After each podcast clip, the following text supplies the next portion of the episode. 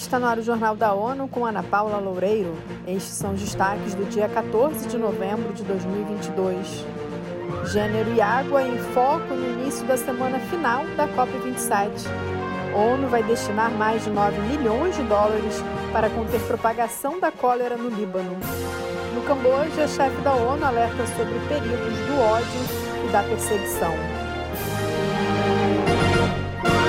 Segunda semana da 27ª Conferência das Nações Unidas sobre Mudanças Climáticas, a COP27, abre com foco no gênero e na água, com eventos paralelos e apresentações no pavilhão do Programa da ONU para o Desenvolvimento, os atos enfatizam parcerias para mobilizar finanças do clima para florestas.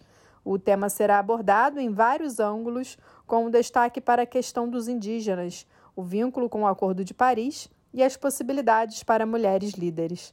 Na terça-feira, haverá um evento organizado pela Convenção Quadro das Nações Unidas sobre alterações climáticas e a OIT sobre as contribuições nacionalmente determinadas. Em visita ao Camboja, o secretário-geral da ONU, Antônio Guterres, afirmou que preservar a memória das pessoas que sofreram e morreram durante o governo do Khmer Vermelho ajuda a garantir que tais atrocidades nunca se repitam. Mayra Lopes tem mais informações. O chefe das Nações Unidas esteve no Museu do Genocídio Tuol Sleng, na capital do país, Phnom Penh, neste domingo. O local abrigou um centro de interrogatório e detenção durante o regime, que durou de 1975 a 1979. Estima-se que até 18 mil pessoas de todo o Camboja foram trazidas para a instalação, localizada em uma antiga escola secundária no coração da capital. Apenas alguns sobreviveram. Guterres afirmou que o museu é um lembrete essencial.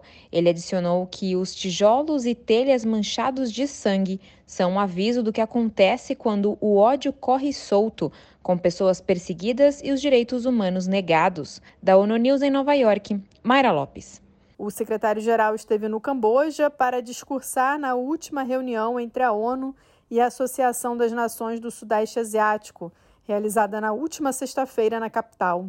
Ele segue para Bali para participar da cúpula do G20 que começa amanhã.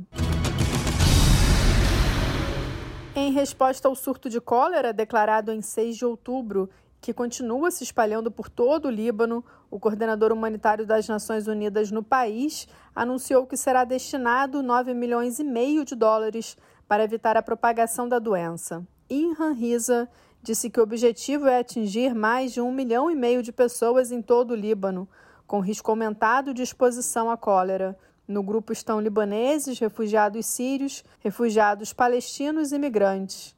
Desde que o primeiro caso foi confirmado no dia 4 de outubro, mais de 3 mil casos suspeitos e confirmados foram relatados em todo o país, incluindo 18 mortes. As crianças correm maior risco da doença mortal, com menores de 14 anos representando mais de 50% dos casos. Este é o primeiro surto de cólera no Líbano desde que o último caso foi relatado em 1993. De acordo com a OMS, o país é a última fase de um surto violento que começou no Afeganistão em junho e depois se espalhou para o Paquistão, Irã, Iraque e Síria. Este 14 de novembro é o Dia Mundial da Diabetes, este ano marcado sob o lema Educação para proteger o amanhã. Eleutério Guevani tem os detalhes.